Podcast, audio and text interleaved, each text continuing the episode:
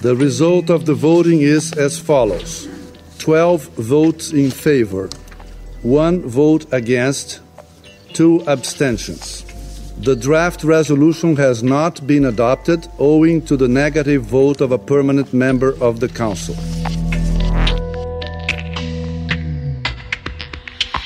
O que poderia ser o primeiro êxito para o Brasil na presidência do Conselho de Segurança da ONU se tornou frustração após o veto americano à resolução. A proposta buscava criar um corredor humanitário, uma pausa nos ataques a Gaza para socorrer milhares de civis que estão morrendo com o bombardeio da região. O governo de Israel, aliado dos Estados Unidos, agradeceu o veto e criticou o Conselho de Segurança da ONU por não chegar a um consenso condenando o ataque do Hamas e apenas fixando esforços em ajuda e corredores humanitários, como afirmou o embaixador israelense na ONU, Gilad Erdan. I'm sorry, but I refuse to spend this sacred day listening to lies and condemnation. This debate disgraces the fallen, and Israel will not take part in it. Para sua aprovação era necessário pelo menos nove votos dos 15 membros do órgão. O resultado contou com 12 votos a favor e duas abstenções da Rússia e do Reino Unido. Mas o veto dos Estados Unidos, um dos cinco países que tem este poder, impediu o êxito da resolução. Mesmo assim, a articulação foi comemorada pelo chanceler brasileiro. Em uma reunião com a Comissão de Relações Exteriores, o ministro Mauro Vieira parabenizou a atuação do Brasil no conflito entre Israel e o Hamas ele considerou uma vitória diplomática ao país por liderar a proposta de cessar fogo. Apresentamos, depois de intensas e múltiplas consultas, um texto que foi aceito por 12 dos 15 membros do Conselho, do Conselho de Segurança. Teve o voto positivo de 12 dos 15 membros. Esse texto focava basicamente na cessação das hostilidades, aspecto humanitário, criando uma passagem humanitária para que pudessem sair os nacionais de terceiros países que estavam lá, como os nossos 32 brasileiros, que também estabelecia a possibilidade de envio de ajuda humanitária. O ministro também afirmou que a prioridade do governo neste momento é a retirada dos brasileiros que estão na zona de conflito em Gaza. Além disso, foi confirmado pelo ministro de Relações Institucionais, Alexandre Padilha, que os governos da Argentina, do Chile, do Paraguai e do Uruguai pediram ajuda ao Brasil para repatriar seus cidadãos. Entretanto, ele afirmou que atualmente a prioridade da FAB tem sido para repatriar os brasileiros, mas que posteriormente o governo continuará apoiando de forma cooperativa os outros países da América Latina.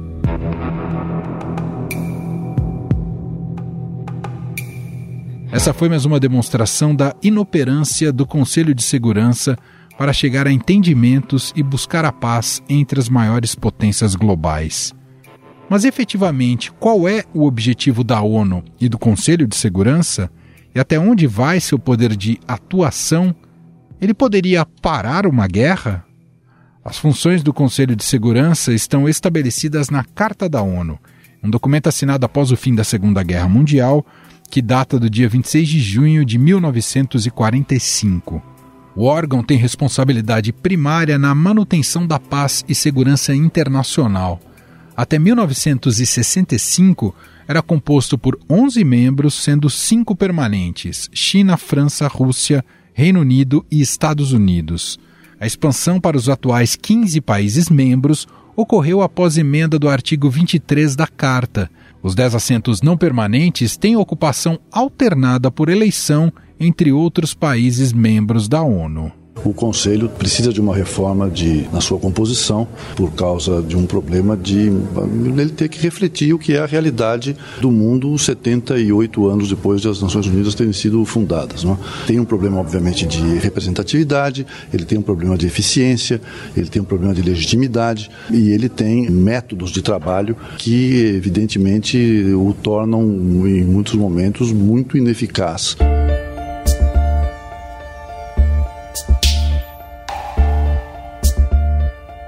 Apesar de nem todos os países terem assentos no Conselho, as decisões do mesmo são de cumprimento obrigatório para todos os países membros da ONU. O Conselho pode determinar a criação de missões de paz, como é o caso do Haiti. A gente te conta que o Conselho de Segurança da ONU autorizou uma missão internacional para o Haiti. O país está sendo dominado por gangues violentas. Então agora a gente tem essa decisão na tentativa de tentar diminuir um pouco essa temperatura ou levar algum bem-estar para a população, enfim.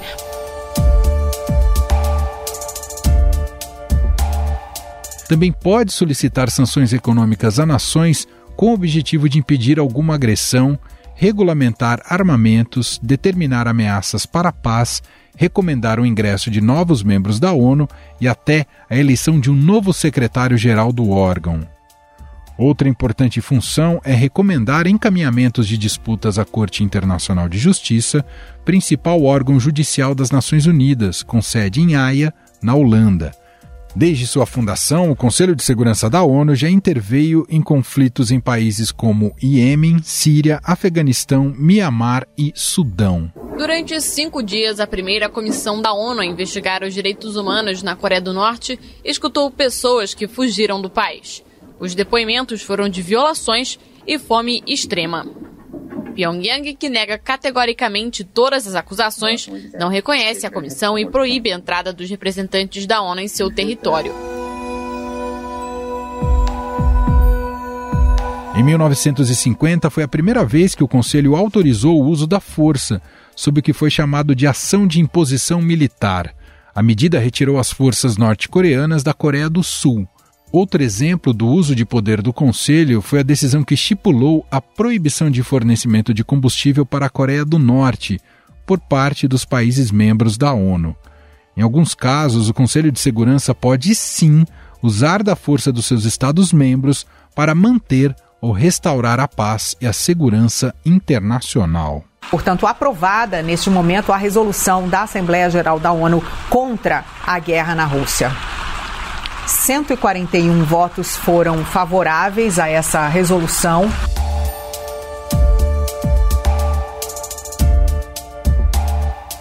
A Rússia integra o grupo permanente dos cinco Estados-membros do Conselho de Segurança e, apesar de não existir um impeditivo formal para que a ONU adote medidas para intervir na guerra da Rússia e Ucrânia, o país ainda possui um poder de veto caso seja imposta alguma intervenção. São poucas as chances do Kremlin aderir a alguma sanção imposta para o fim da guerra, tendo em vista que a Rússia não considera que a guerra seja um ato ilícito.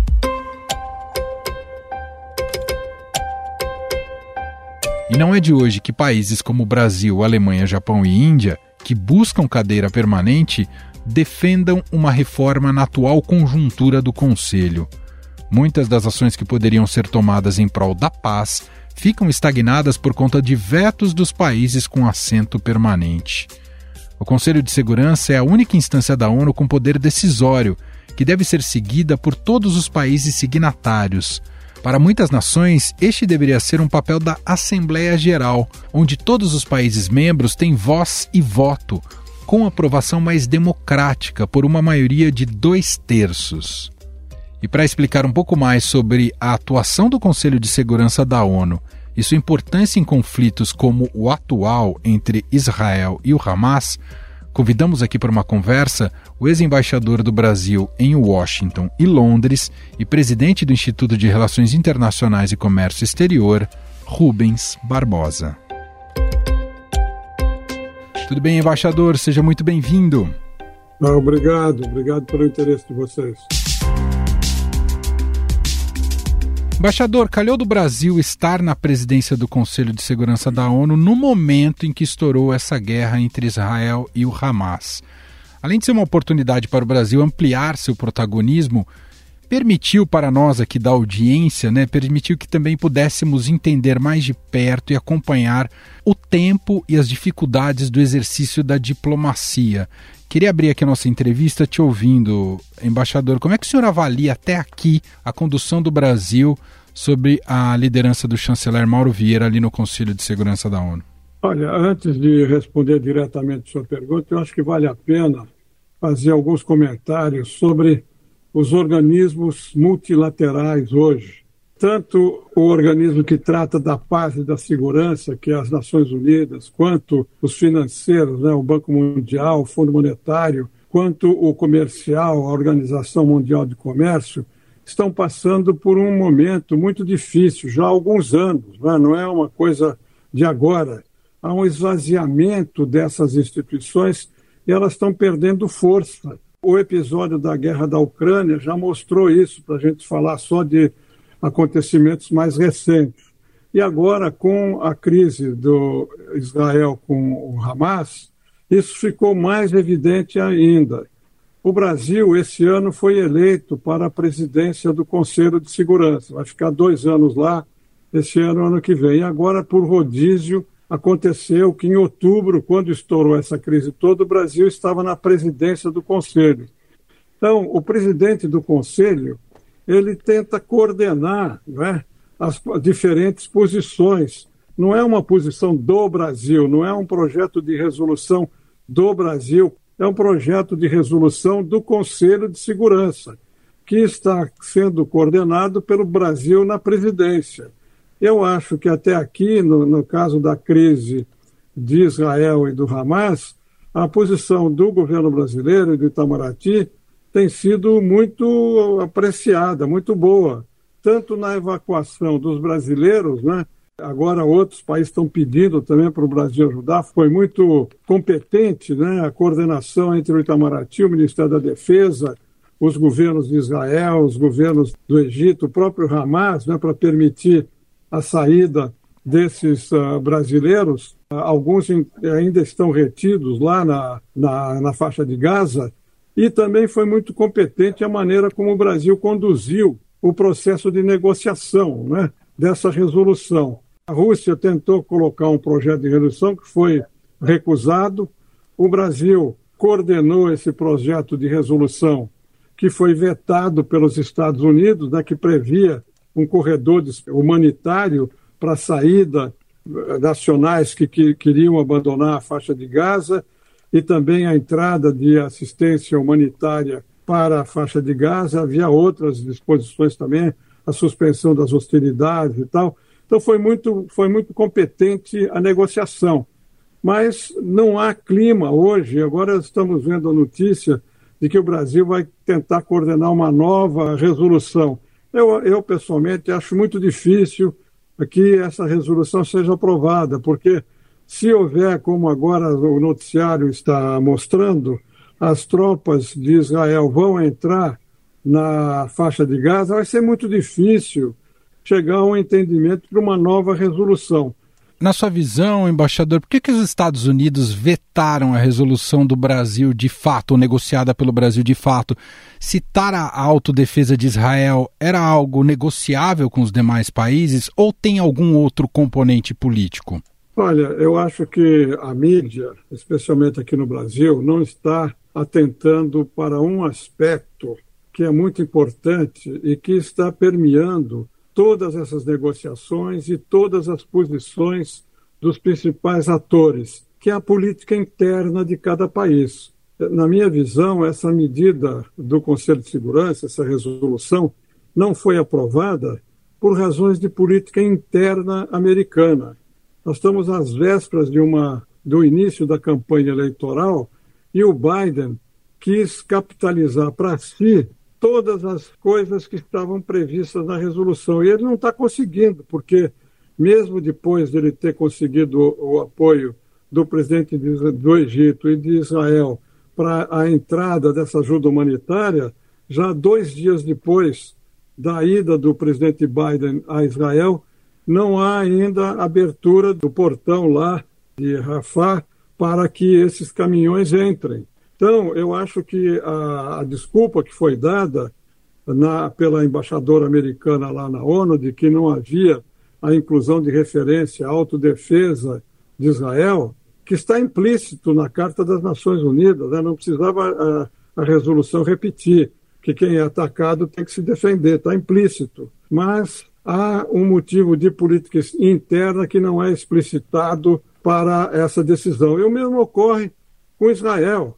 Quer dizer, Israel também tem um problema de política interna muito grande, né, por causa da posição do primeiro-ministro Netanyahu com todas as confusões que ele aprontou lá, o governo da extrema-direita, a ocupação por colonos de terras lá na faixa de Gaza, e a ideia de incorporar a Cisjordânia ao território israelense, que é defendido por alguns membros da coalizão de que apoia o governo Netanyahu. Então, o problema da, da Palestina hoje está permeado pela influência da política interna em todos os países envolvidos. Embaixador, queria te ouvir um pouco mais sobre esse aspecto que o senhor mencionou, do esvaziamento desses organismos multilaterais e também a ONU sofre disso e o Conselho de Segurança. A gente pode citar vários exemplos que o senhor também mencionou, né? A questão da resolução que até agora não foi aprovada em relação à guerra na Ucrânia, demorou mais de um ano para aprovar a missão no Haiti, está sete anos sem emitir declaração ou resolução sobre o Oriente Médio. Estamos acompanhando as dificuldades para uma resolução nesse conflito recente Israel e Hamas. Por que, que tem sido tão difícil tomar decisões na ONU? Os organismos multilaterais foram esvaziados. As circunstâncias geopolíticas mudaram totalmente esses organismos todos saíram depois da guerra que acabou em 45, da Segunda Grande Guerra Mundial. O esquema de poder na época, o balanço de poder na época, era muito diferente do que existe hoje. Então, hoje, os Estados Unidos não, não decidem sozinhos o que acontece no mundo, como aconteceu até recentemente. Emergiram outros polos de poder. Então, o equilíbrio global hoje não passa apenas por esses cinco membros do Conselho de Segurança, que têm ainda um poder de veto derivado do poder que eles tinham depois da guerra. Hoje mudou. Hoje você tem a, a Rússia e os Estados Unidos bloqueando todas as resoluções por razões de interesse interno deles. Então não há possibilidade mais, eu acho, de você negociar qualquer resolução que ponha fim a um conflito, por exemplo, como aconteceu no Iraque, como aconteceu na Síria, como está acontecendo na Ucrânia e como aconteceu agora na faixa de Gaza. Há uma nova realidade econômica e uma nova ordem internacional. Mas a, as regras de hoje para a defesa do interesse nacional de cada país é muito diferente das regras que vigoravam em 1945. O senhor acredita numa mudança real, de uma reforma, uma perspectiva real de reforma do Conselho de Segurança? Tem até um evento no ano que vem, né, para discutir como pode ser essa reforma da ONU, a cúpula do futuro.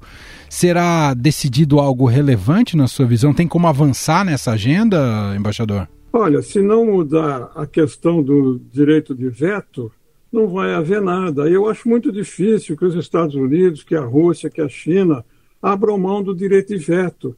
Enquanto houver o direito de veto, vai haver o que nós estamos acompanhando hoje, um impasse nas questões mais importantes. Você pode analisar várias questões importantes que passam por um consenso global e você não pode ter isso, porque a defesa do interesse nacional hoje, por parte dos Estados Unidos, da Rússia, da China, é muito diferente daquele que saiu da guerra. A gente se lembra que na guerra a Rússia e os Estados Unidos atuaram juntos, né, durante uma boa parte. Depois houve a Guerra Fria, tal, se separaram. Mas na, depois da guerra havia um entendimento de que a paz e a segurança deveriam prevalecer. Mas hoje não é aceitável mais pela maioria dos países esse direito de alguns países vetarem tudo que vai ser discutido. Tanto que o, o G20, os BRICS, né, o BRICS, que o Brasil é parte, uh, estão discutindo uma nova governança global. Mas é muito difícil essa nova governança global, porque se você esvaziar a ONU, quer dizer, se por hipótese, né, uhum. que não está na mesa, mas se todos os países que fossem saíssem, e vai fazer o quê? Qual é o poder que eles têm se os Estados Unidos, se a Rússia, se a China não estiverem, a Europa não estiverem juntos? Então não adianta você querer fazer uma governança alternativa se os principais atores internacionais não estiverem de acordo. E hoje, na minha visão, pelo menos no curto prazo, no futuro previsível, é muito difícil você mudar isso, mesmo com essa cúpula do ano que vem, dificilmente a coisa vai avançar, porque os Estados Unidos ficaram numa posição confortável. Eles são, mudaram de posição porque eles eram contra, agora eles são favoráveis a uma mudança no Conselho de Segurança. Mas eles não estão abrindo mão do direito de veto, eles estão apenas a favor da ampliação do número dos membros permanentes e dos outros membros votativos. Agora, para eles é muito fácil essa posição, porque eles sabem que a China e a Rússia vão vetar. Então, politicamente, eles podem fazer esse gesto, porque eles sabem que não vai haver progresso com uma mudança dramática, é, preservando o direito de veto. E qualquer mudança que haja, uma ampliação do Conselho, você tem muitos problemas regionais. Quer dizer, a China não vai aceitar a Índia, por exemplo. Né? O Paquistão não vai aceitar a Índia. Na Europa, você tem restrições. Né? A Alemanha, a China não vai aceitar o Japão. Aqui na América Latina, se o Brasil se apresentar, você tem o México, a Argentina que vão questionar. Então, é muito difícil você hoje coordenar essa discussão. Vai haver a discussão, mas na minha visão vai ser muito difícil mudar esse quadro. E o Brasil tem que continuar com seu pleito, e não sei se essa perspectiva também pode ser positiva, de conseguir uma cadeira na, permanente no Conselho de Segurança, embaixador? Eu acho que sim, isso é uma política tradicional do Brasil. Hoje nós voltamos a ser uma das dez maiores economias do mundo, a gente tem uma diplomacia multilateral muito ativa. O Brasil é candidato, o atual governo tem insistido nisso eu acho que o Brasil vai se colocar aí. Agora, vamos ver se isso vai ter apoio, não só dos países latino-americanos, mas também uh, dos Estados Unidos e dos outros países europeus, dos membros do Conselho de Segurança. Porque uma reforma das Nações Unidas passa pela aprovação do Conselho de Segurança, pelas regras que existem hoje. Então, se um país vetar qualquer outro país para entrar no Conselho de Segurança, não entra. Então, a gente sabe que a China dificilmente aceitará o Japão e a Índia. Então, não estou nem falando do Brasil. Uhum. O Japão e a Índia, para entrar, precisa convencer a China. Eu acho que é muito difícil pela, como eu falei, pela mudança do cenário internacional de depois da guerra. O cenário hoje é outro. Né? Você tem a tensão entre os Estados Unidos e a China, você tem a guerra da, da Rússia na Ucrânia, você tem agora essa questão da, da, do Oriente Médio, você tem um realinhamento dos atores, você viu a ação da China aproximando a Arábia Saudita do, do Irã, enfim, o mundo está de cabeça para baixo e, e, as nações, e os organismos internacionais não estão à altura dos desafios que existem hoje no cenário internacional. Bom, embaixador, o presidente Lula tem buscado, desde o início do governo, ter uma ampla e intensa agenda internacional, tem focado muito em política externa. Inclusive, tentou se colocar como uma espécie de mediador de paz para a guerra na Ucrânia. O presidente superestima sua liderança no teatro global ou há legitimidade e condições para ele buscar esse espaço?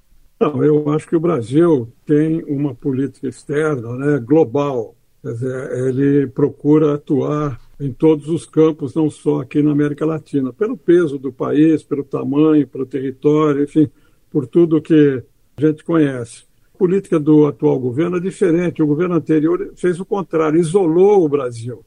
Então, eu acho que é muito positiva essa volta do Brasil, como o presidente diz, né, ao cenário internacional. Agora, nós temos que reconhecer as limitações da nossa capacidade, do, do soft power brasileiro. Isso nós vimos agora no Conselho de Segurança. Essa resolução foi apresentada como uma resolução do Brasil, quando na realidade é uma resolução coordenada pelo Brasil, do Conselho de Segurança. Nem isso a gente conseguiu fazer.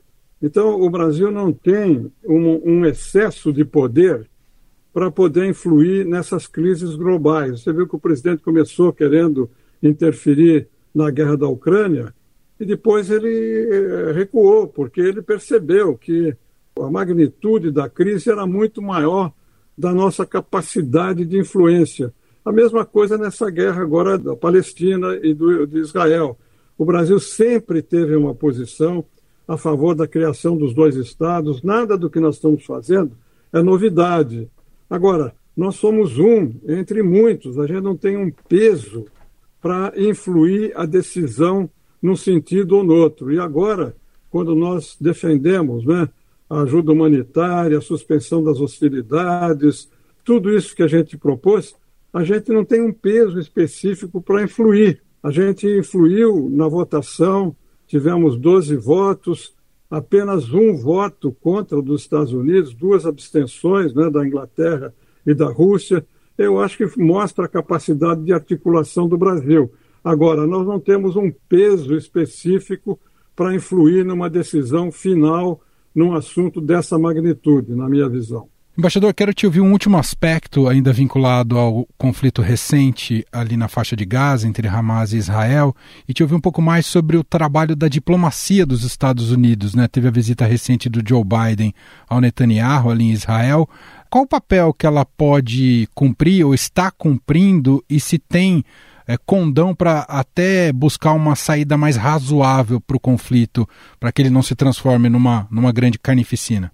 Não, eu acho que o gesto do presidente Biden foi importante para Israel, né, porque representou um apoio sem qualquer restrição, né, sem limites dos Estados Unidos para Israel. Para eles foi muito importante.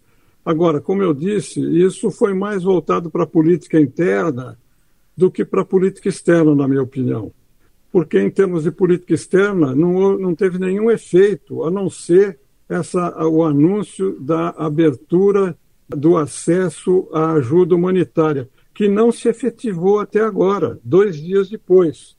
E ao contrário, né? agora está sendo anunciado o ataque. Eu imagino que o presidente Biden tenha uh, estimulado o Israel para contenção, mas uh, por questões de política externa, isso não surtiu efeito. E eu acho que Israel vai atacar Gaza. Viagem de Biden a Israel foi um gesto de política in, interna, primeiro, em primeiro lugar, para garantir o apoio da comunidade eh, judaica nos Estados Unidos para a eleição uhum. que vem aí, que está muito apertada nos Estados Unidos. Então, eu acho que em termos de política externa, os resultados foram muito uh, minguados, né? foram muito limitados. A agenda que o presidente Biden imagina né, possa ter levado ao Egito a, que, a questão da contenção, a questão da negociação para a saída dos refugiados, dos, dos reféns, né, dos reféns que estão em poder do grupo Hamas, enfim, posições não radicais não surtiram efeito. E Israel está continuando, por razões de política interna, a sua a escalada na guerra, como nós vamos ver nos próximos dias. Muito bem, nós ouvimos aqui a análise do ex-embaixador brasileiro em Washington e Londres e presidente do Instituto de Relações Internacionais e Comércio Exterior, Rubens Barbosa. Embaixador, muito obrigado aqui por, por atender nossa reportagem mais uma vez e até uma próxima. Ah, muito obrigado. Estadão Notícias.